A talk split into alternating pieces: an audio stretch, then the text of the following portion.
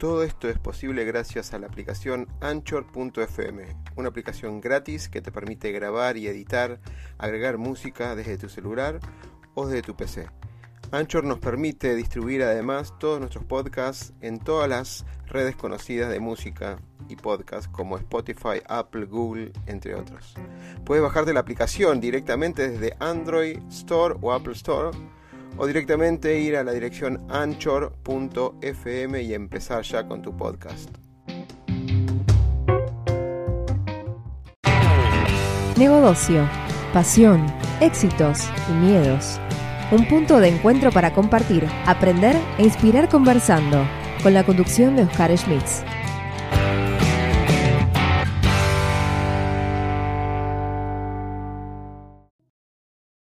Bien, bienvenido nuevamente. Uy, te puse, te puse en primer plano, Olga. Mira, vamos a poner ahí. Te, hago el complemento antes de, antes de, empezar. Ahí está. Ahora sí. Bienvenida, Olga. Bueno, es una de las tantas entrevistas de mujeres líderes, empresarias, emprendedoras, bueno, con esto que nos van a contar un montón de cosas interesantes que si ellas pudieron hacerlo, ¿por qué no lo pueden hacer todas las mujeres y todas las líderes mujeres de Latinoamérica? Bienvenida, Olga, ¿cómo estás? Hola, Oscar, mucho gusto estar aquí contigo conversando. Qué, qué honor estar aquí en esta, en esta entrevista y por el espacio que nos estás entregando. Gracias. Por favor, por favor, esto es una iniciativa, obviamente, de todas las mujeres de Latinoamérica, de OpenExo, obviamente, tanto embajadores como mujeres que se dedican tanto a la, transformación digital como a la parte de emprendedorismo relacionado con lo digital y cualquiera que entienda este concepto de transformación exponencial que vamos a tocar un temita seguramente ahora. Si yo le pregunto, porque la audiencia no te conoce, pero si le tuviera que preguntar a Olga, ¿quién es Olga en la parte académica y profesional? ¿Cómo te definirías? Sí, mi, background profesional, eh, yo soy ingeniero de sistemas. Em, inicialmente eh, comencé a trabajar no directamente en ingeniería de sistemas como tal. Mis compañeros me decían, estás loca, estudiaste esto, ¿cómo así que no quieres salir a hacer ingeniería de sistemas? Y yo les decía, no, es que mi pasión es la tecnología y, y ayudar a la gente a entender la tecnología. Entonces, mi primer trabajo fue ayudar a un equipo de ventas con los clientes. Entonces, yo daba toda la capacitación, daba todo el soporte de ventas. Y ahí es donde empezó como esa curiosidad del tema digital y yo decía, qué, interesante. Luego cuando empecé a ver cómo comunico mejor, eh, hice mis estudios en mercadeo, donde aprendí a, a entender cómo vender, cómo comunicarme y me salió una oportunidad de trabajar también en el mundo de mercadeo de compañías de tecnología. Y así empezó mi carrera trabajando, eh, ayudando a, la, gente, en, entendiendo temas, temas digitales y de tecnología. Después eh, trabajé en el área de mercadeo de productos de telecomunicaciones, siempre en empresas de telecomunicaciones por 12 años en el mundo corporativo. Y se me dio la oportunidad de, salir del país y aproveché, hice una maestría en, negocios internacionales.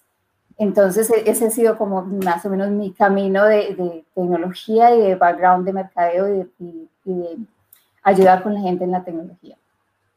Qué, increíble, qué increíble porque justo las, dos, las dos líneas, ¿no? La ingeniería en sistemas y marketing digital o marketing son la, de alguna manera son la, a veces en las organizaciones confrontan, porque quizás el grupo de sistemas del área no conoce todo lo de marketing, la gente de marketing usa, pero no conoce, que es distinto, usa sistemas, pero no conoce cómo le puedes aportar valor vos, ¿no? Correcto, esa es una fortaleza que tenemos los que nos salimos un poco del lado de ingeniería y nos metemos más en el área de negocio, que podemos tener esa, terminología y entender fácilmente y poder ayudar a los otros a que, a que incursionen en este mundo, ¿no? Te, quiero preguntar por esta empresa que vos cofundaste, digamos, o fundaste, que se llama Escalate Group. Contame un poquito cómo nació y cuál fue el...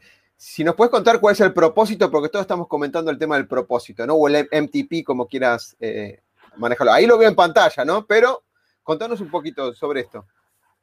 Sí, nosotros eh, en, en Escalate Group trabajamos en diferentes proyectos donde queremos desatar ese poder de la tecnología y ayudar a eh, que la gente pueda transformar sus negocios eh, para un futuro mejor. Ahí es donde viene el tema de la innovación. Y eh, por medio de talleres de innovación ayudamos a que puedan eh, mirar el negocio, no comenzando directamente en el tema de datos y, tecnología como tal, sino más en el mundo de negocios. A ver, primero pensémonos en el negocio, centrémonos, cuál es su modelo de negocios, qué es lo que quiere lograr, cuál es su misión de negocio, y de ahí, bueno, vámonos a ver cómo nos apalancamos con la tecnología para lograr esa disrupción que todos los negocios están sufriendo en este momento y, y siempre desde el punto de vista primero negocios, personas, procesos y posteriormente miremos cómo nos apalancamos con la tecnología, ¿no? Me, encanta cuando figura eh, esto que aprendimos, ¿no? La parte de estos libros de cabecera, esto de la cuarta revolución industrial, que más allá que por ahí estrillado el, título, sigue estando activo por lo que es los datos y todo el camino de estar startup, eh, digamos, línea startup y toda la parte de la estrategia de Océano Azul y focalizado esto de que compartimos en OpenExo todos nosotros, que es la organización exponencial. Correcto, hay una cantidad de abundancia que se ha creado con estas nuevas tecnologías que la idea es apalancarnos en todas esas abundancias y crear oportunidades de negocio. Y, ahí es donde nosotros entramos a ayudarle a las empresas a, evitar con todo ese sistema inmune que existe y que dice, pues, pues todo sigue funcionando bien, ¿yo por qué tengo que cambiar? porque el cambio se está dando y pues sí está funcionando, pero hagamos equipos al borde de la organización y miremos cómo podemos innovar y crear cosas para que no llegue esa disrupción total y nos borre del, mapa. Esa es la idea, ser proactivos. Totalmente. Eh, yendo a ese cambio cultural, quiero entrar con las preguntas así fuertes, ¿no? De, ¿qué significa para vos ser mujer? con todo lo que has hecho, ¿sí? Obviamente tuviste un, camino que recorrer, pero sobre todo más que mujer, también mujer latina, porque hablas de, las, hablas de la cultura, ¿no? Que hay un concepto de cambio cultural, que hay un rechazo. A veces es muy orientado al hombre o hay, hay eh, pseudo significados preestablecidos sociales que nunca fueron cuestionados, etcétera. Pero para vos, ¿qué es, ¿cuál es el significado de ser mujer y ser mujer latina? Sí, mira, cuando yo estuve pensando en esta pregunta, no la tuve que pensar mucho rato y me llegó una respuesta y yo dije, claro, esa es. Y la verdad, ser mujer es tener un privilegio por naturaleza. Se nos ha dado un privilegio y, por, y porque somos quienes traemos la vida al mundo. No, la creamos, para eso necesitamos equipo y no la damos porque se la da de arriba o la quita, ¿no? Pero nos ha dado una misión muy importante y es traer la vida al mundo y por eso tenemos una responsabilidad enorme de poder hacer bien ese, e, ese trabajo, ¿no? Eh, para eso nos han dado una cantidad de herramientas. Entonces, como mujer tenemos, nos han equipado para esta labor y, y, hablando de algunas herramientas, podemos hacer multitarea, o sea, fácilmente podemos estar hablando por teléfono y siguiendo una película y podemos hablar de las dos y después hablar de las dos tranquilamente y no nos perdemos. Eh, nos han dado una cantidad de habilidades extrasensoriales. Tú has hablado, has oído hablar de, del sexto sentido de la mujer. Es, es, de verdad, mira, las capacidades extrasensoriales de las mujeres es increíble. Tú, ves que una mujer puede oír, el, tiene un oído súper agudo, podemos oír desde lejos cosas que se hablan o podemos leer fácilmente el, comportamiento de las demás personas, podemos intuir qué está pasando porque estamos equipados con unas herramientas maravillosas que, que hay que aprovechar en todos los ámbitos. Eso es para mí, se me tener un privilegio maravilloso, nos lo ha dado la naturaleza, la verdad. Eh, ser mujer latina, mira, la mujer latina ha tenido muchas, es, difícil, yo diría que ha sido muy difícil porque estamos marcadas por unos estereotipos patriarcales de, de, de, dominio masculino y que ha cambiado. Yo no digo que no haya cambiado, ha cambiado mucho, pero todavía nos falta. Todavía nos falta porque hay mucha discriminación en la mujer. Eh, afortunadamente la mujer latina tiene esa chispa, esa aguerrida, le gusta salir adelante y ha, y ha roto fronteras y ha, y ha, y ha cruzado barreras que, que, ha sido difícil, pero lo estamos logrando. Entonces, no dejarnos apabullar por eso.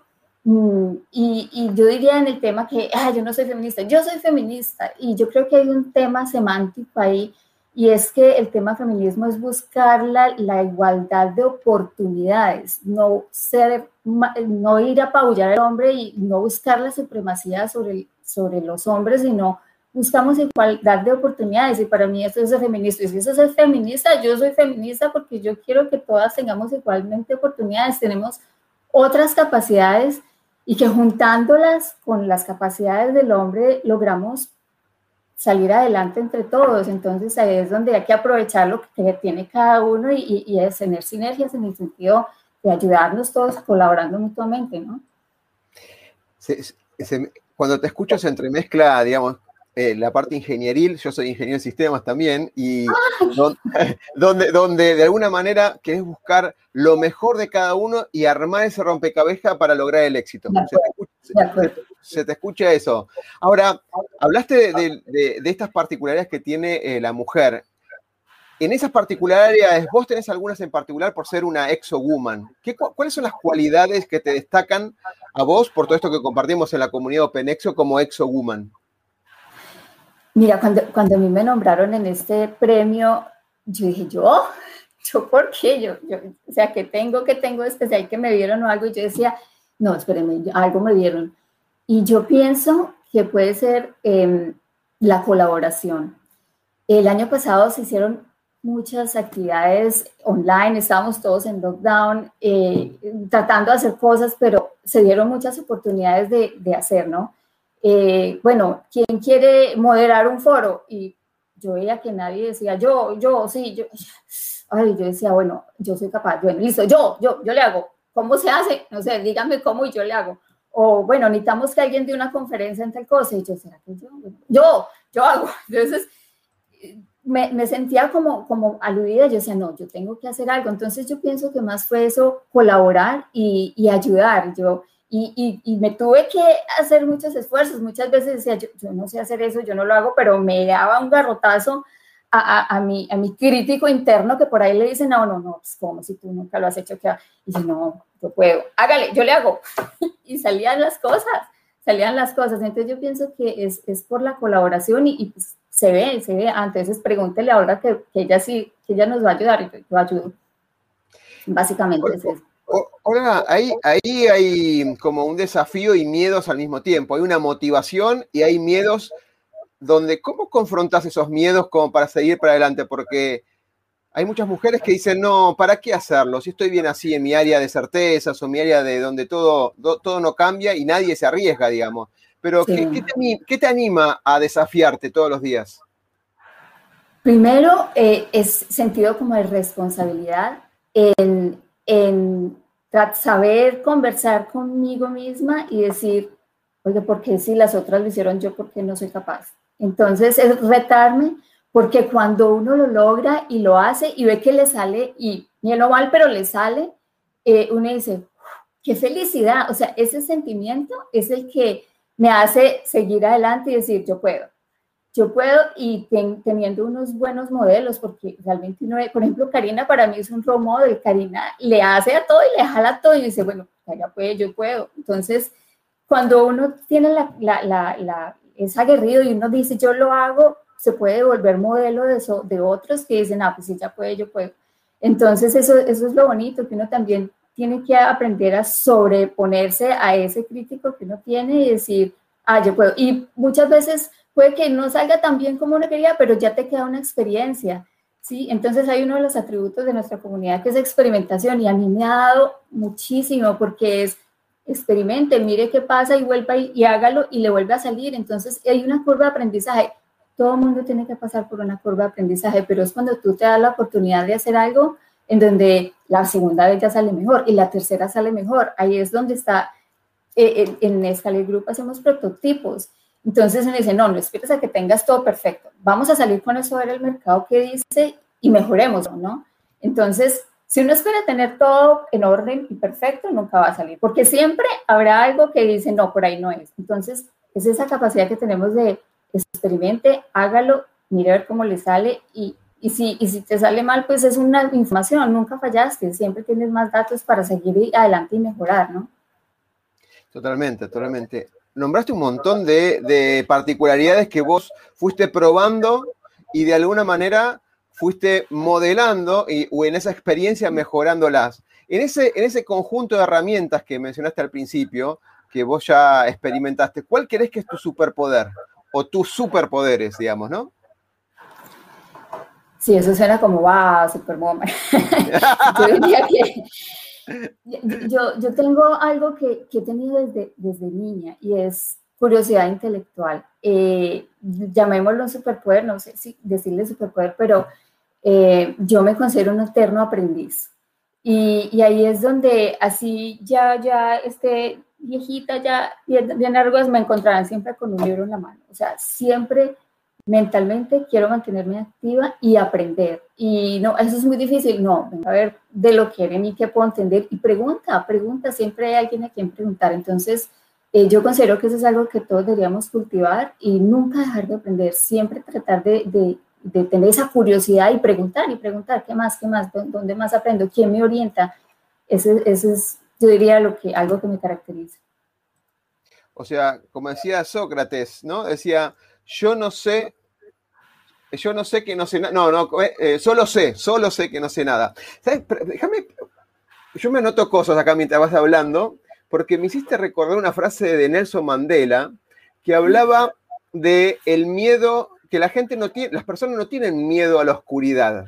No es un miedo, de alguna manera es una limitación y demás, pero muchas de las personas, y creo que en, Latinoamérica se, eh, se potencia mucho más, tenemos miedo a brillar y dijiste esto, si yo me animo y lo logro, puedo, serle, puedo ser modelo para otras personas que todavía lo están pensando. Correcto, exacto. ¿Qué crees que en ese sentido, cómo evolucionó esto de la mujer en los últimos cinco años? O si querés contarlo desde tu perspectiva, ¿cómo cambió la mujer en Latinoamérica en los últimos cinco años o vos en este contexto en los últimos cinco años? Sí, yo, yo, creo que la mujer en estos últimos cinco años ha logrado muchas, mucha aceptación en muchos campos que ha sido de mucho estereotipo masculino y, y dice, no, la mujer es muy débil, no es capaz de hacer esas cosas. Y para ponerte un ejemplo que yo he seguido en estos últimos cinco años y que me alegro y las aplaudo porque son unas duras, es en el tema del deporte. La mujer en el deporte ha tenido unos estereotipos muy marcados donde dicen, no, son tan débiles que van a poder hacer eso. Y ahorita vemos mujeres ciclistas, donde cuando hemos visto una mujer haciendo ciclismo, futbolistas, beisbolistas, haciendo judo, haciendo una cantidad de deportes que anteriormente estaban determinados solo para los hombres, digo, ya, bueno, mira, que somos capaces, somos capaces de hacer eso.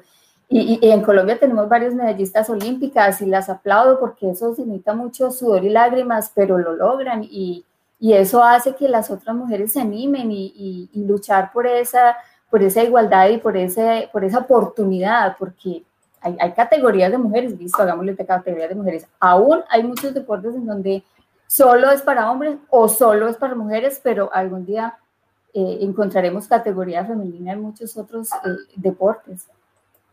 Totalmente, totalmente. todo cambio obviamente cuesta, cuesta un poquito más porque, digamos, las cosas están por ahí acostumbradas de una sola manera y cuando alguien se anima, quizás los líderes tienen eso, ¿no? Eso de que tienen que confrontar con el cambio en primera instancia y el desgaste de los primeros, como te ha tocado a vos, eh, iniciar algunas cosas te habrá costado un poco más porque los contextos no estaban preparados para, para aceptarlo. Creo que en los últimos cinco años esa aceptación fue evolucionando pareciera loco discutir todo esto, que debe haber, eh, digamos, igualdad para todos los géneros en, todas las oportunidades, ¿no? Em, ¿Qué, eh, vos crees em, que van a ser las próximas generaciones de mujeres? O sea, parado a hoy, en un contexto muy informático, tenemos un entorno de cambio climático donde por ahí hay intereses apuntando a eso, tenemos los objetivos de la ONU del 2030, los chicos están mucho más transformados, pero en el foco partiendo hoy presente hacia adelante las mujeres. ¿Qué estás esperando vos de esas generaciones de mujeres? Afortunadamente hoy en día con el tema de la diversidad y la inclusión eh, se están abriendo muchos, digamos, espacios para que haya solo mujeres y pueda compartir en, espacios donde solamente había hombres. Y yo esperaría que, estas generaciones de, niñas que vienen y, a abrirse las puertas al mundo no se olviden que no podemos dejar deshumanizar al ser humano, porque la mujer está empoderada para tener esas capacidades de, de, ayudar y de crear vida y demás, y de ser humano. Entonces, la mujer ahí va a tener un rol súper importante en, en, no dejar que nos deshumanice la tecnología, y, eso yo esperaría de las mujeres en, el futuro, ¿no? Porque ahorita todo es digital, todo es, no, los robots y demás, pero podemos dejar que, temas humanos nos, nos dejen comer por los temas tecnológicos y la mujer ahí tiene un rol muy importante. concuerdo 200% contigo, 200%. Tu 100% y mi 100%, 200%. Bravo. Y, claro, el World Economic Forum, que es algo que siempre leo por el futuro del trabajo, habla de eso, de los 15 elementos o cualidades o skill o habilidades que necesita el ser humano, en 11 aproximadamente son de cualidades las que vos dijiste, humanas, de negociación, de creatividad, de pensamiento lateral, de, ver más allá de lo que no se ve. O sea, hay un montón de cosas que, como vos contaste hasta ahora, eh, la mujer tiene un, digamos, tiene una predisposición mejor que la del hombre. Tiene una predisposición mejor que la del hombre. Por, tanto por lo, digamos, funcional de los sentidos y el sexto sentido, obviamente, o, las particularidades en lo físico, ¿no? De alguna manera concuerda con eso. Te voy a, hacer una repregunta y, y déjame que voy a poner el eh, OpenExo de fondo, que habla de, eso lo conoces, que llamamos el, el propósito de, de OpenExo es transformar el mundo para un futuro mejor. Y, y hago esta pregunta como para, para, para soñarla fuerte, ¿no? Porque cuando uno sueña fuerte después es fácil avanzar en pequeño para lograr esa meta. Es, vos te acostás hoy, ¿sí? cerrás los ojos y le pedís a, a, Dios, al universo o al genio de la lámpara, a cualquiera que te dé el poder suficiente para hacerlo, donde le decís, le tenés que pedir dos o tres cosas para las cuales transformás el mundo para un futuro mejor. Te acostás cuando te despertás, aparece todo eso. ¿Qué tres cosas le, qué tres cosas le, qué tres cosas le pedirías para que este, eh, este, este mundo tenga un futuro mejor? A ver, eso está, está difícil, pero la voy a pensar aquí rápidamente. Yo diría una, la que ya, ya la dije, es humanicémonos. O sea, no, no nos dejemos, porque van a haber muchos cambios. Ahora van a haber cantidad de cambios. No te imaginas la cantidad de, de cuando tú lees lo del World Economic Forum y me dice, wow, qué bueno que mi life expand o mi tiempo de vida en el planeta fuera más para yo poder ver todo esto. Entonces uno es como humanizarnos.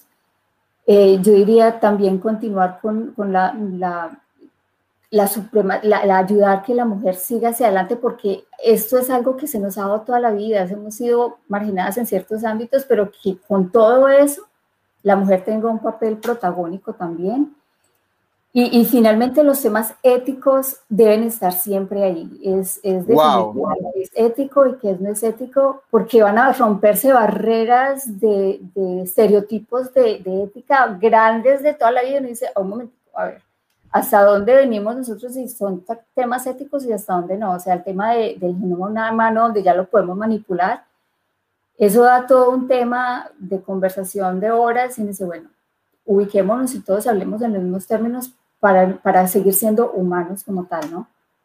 ¿Qué, qué, qué, cómo metiste ahí el punto exacto? Porque eh, al principio de la humanización y el cambio de rol de la mujer y demás, hace 10, 15 años era, ¿por qué no puede venir una mujer al equipo? Y porque es mujer, decían hace un montón de tiempo. Y hoy dicen, ¿por qué no? Sí. Hoy dicen por qué no y le evalúan como debería ser toda la vida, por su inteligencia, por sus cualidades físicas, en el sentido de qué es lo que puede llegar a ser, su, su experiencia, etc. Y ahora hablas de ética con la tecnología y de valores. Creo que este 2020 ayudó mucho a repensar nuestros valores como seres humanos. Totalmente, sí, definitivamente. Sí, fue una, el lockdown nos dio tiempo para pensar una cantidad de cosas y asimilarlo, porque es que son temas que no se habían pensado con detenimiento y hay que pensarlo realmente y asimilarlos y bueno, a ver, ¿cuál es mi participación? Porque en esto estamos todos, ¿no? ¿Crees que estuvimos mucho tiempo en piloto automático, Olga? Y sin pensar esto, porque, porque los valores es, la base, es la base de nuestra, digamos, de nuestra autoestima. O sea, la base de cualquier ser humano son los valores y los principios. Parece como que lo dejamos de lado y entramos en piloto automático. Nos vamos a trabajar, hacemos la rutina. Eh, qué sé yo, estamos en la política eh, del país, hacemos lo que hace la mayoría o hace lo que el color político que elijamos, etcétera, etcétera. O lo, seguimos una religión sin cuestionarla, etcétera pero nuestros valores son propios, son propios. Correcto. y te los dieron en tu casa, sí, no, por ahí empiezan. Y, bueno, y, ya podemos cuestionar y a ver, ¿cómo es, cómo es que la cosa? Un momentico, ¿dónde juego yo y cómo es que es y por qué? Y ahí es donde digo, yo pregunto mucho, entonces yo digo, a ver, espera, a ver a mí qué me dice todo esto y cómo lo analizo y lo, tengo que hacerle la digestión a este tema, a ver cómo, cómo funciona, ¿no? Entonces, sí, cuando las personas ya se cuestionan y dicen, a ver, ¿cómo ha sido hasta dónde es bueno y hasta dónde no es bueno, ¿no? Y, preguntar mucho, preguntar mucho. Hay muchos visionarios maravillosos que, que, llevan la vanguardia en este momento en el planeta y me dice, a ver, yo voy a seguir a ver qué es lo que dice esta persona y a ver qué me toca a mí, cómo ayudo, qué hago. Eh, esa es la parte donde está la curiosidad intelectual, ¿no? Genial. voy a hacer la última pregunta y obviamente estoy totalmente agradecido por el compartir de esta entrevista donde yo en cada entrevista aprendo un montón y te agradezco esto que le puedas regalar al resto de la sociedad, mujeres y hombres de toda Latinoamérica, para que te puedan tener como referente. La última pregunta siempre es con el sentido de darle un significado a cualquiera de las cosas que elijas que te voy a nombrar ahora. O una frase, una frase que vos tengas de cabecera, un libro que hayas leído y te dijo, y te dijo este es un gran libro que me, permitió saber tal cosa, o una serie, una película de las conocidas, porque seguramente alguno de la audiencia lo va a conocer, pero lo más importante de lo que digas es el, significado que te dio a vos y que te permitió transformarte. Ok, te voy a decir dos cosas. Eh, y van de la mano, ¿no? Hay una película que vi el año pasado que me, me dio un sembronazo y yo, wow, qué, qué testimonios. Se llama Alive on Our Planet, la vida de nuestro planeta, de David Attenborough es un testimonio de vida de un señor de 93 años con una claridad mental que uno dice, cuando yo llegue allá quiero ser así. Eh, y habla de cómo eh, se le ha hecho el daño al planeta porque él es una de esas personas que hacía estos documentales tipo National Geographic y ha sido un testigo de cómo se ha ido degradando el planeta. Entonces muestra unas imágenes donde era antes, cuando él estaba joven y mostraba, y, y vuelve y visita los sitios y esto es lo que tenemos ahora, entonces es súper impactante. Y dice, yo quiero ayudar y yo quiero eh, mostrar cómo, cómo mejorarlo. Entonces esa es una que es como para que uno empiece a entrar en la onda. Y la otra es un libro que acabo de salir apenas ahora en febrero. Es el libro de Bill Gates que se llama eh, How to Avoid a Climate Disaster nuevo y puedes ver una cantidad ya en YouTube de entrevistas que se le han hecho porque él ha estado trabajando en el libro mucho tiempo y ella creó una empresa, eh, se llama Breakthrough Energy eh, donde trabaja eh, en temas de innovación para evitar el desastre climático. Maravilloso, si tú ves ya, eh, entra a YouTube y encuentras en Bill Gates New Book, encuentras una cantidad de, información interesante, donde es donde digo, bueno, hay que seguir a los visionarios de, nuestro, de nuestra época y ver en qué están y a ver yo cómo ayudo. Y con seguridad tú encuentras que tú ya puedes hacer cosas que no solamente reciclar, no, ah, yo ayudo, yo reciclo, yo estoy en la onda. No, hay muchas cosas que hay que hacer para evitar este, este cambio climático y si todos hacemos algo, eh, podemos ver un resultado, pero si uno, si uno dice, no, yo ya con reciclar tengo que poner un, dos potes de basura no para reciclar lo, orgánico y lo no orgánico, no, hay muchas otras cosas que hacer, hay que cambiar hábitos, empecemos por ahí, hay que cambiar hábitos, como carne cinco veces a la semana, no, pues como una vez a la semana y busco unas recetas con más vegetales, o sea, hay muchas cosas que hacer que, que nos tenemos que poner en, la tarea de ver cómo ayudamos ahí. Hay muchas cosas que son simples para hacer, como vos decís, que incorporándola a la semana, a nuestro time management o nuestra gestión del tiempo, nos permiten entrar en una rutina, la clasificación de los plásticos, la reutilización de los plásticos, etcétera. Parece que no, pero es un, granito y, sí. Eh, y en la familia genera un efecto contagio, porque la familia copia lo que hacen los padres y así se empieza a repercutir de alguna manera. Totalmente de acuerdo. Ese libro no lo tenía en, la cabeza, lo voy a buscar y voy a googlearlo porque Bill Gates está últimamente eh, ayudando en muchas cosas de salud, de medio ambiente, de innovación aplicada para ayudar a todo esto. Así que ahorita en febrero, principios de febrero, está nuevo. Ok, genial. Bueno, Olga, espero que, te, que lo hayas pasado bien. Te agradezco un montón este, este tiempo para, para, compartir tus pensamientos y nos seguimos viendo en, la comunidad OpenExo. Oscar, muchas gracias por esta oportunidad y por estar en estas entrevistas. De verdad que es un aporte grande que estás haciendo y bienvenidos todos los buenos aportes. Genial, muchas gracias, Olga. Chao, chao. El miedo a equivocarnos nos inmoviliza, nos aleja del éxito. El miedo a lo nuevo nos limita, nos quita oportunidades de crecer Pretender resultados diferentes haciendo siempre lo mismo es una locura. Aprender a ser diferentes, aprender a ser innovando, es un desafío. Nuestra pasión nos moviliza a ilimitados desafíos. Y de eso se trata Negodocio. De lograr el éxito con pasión.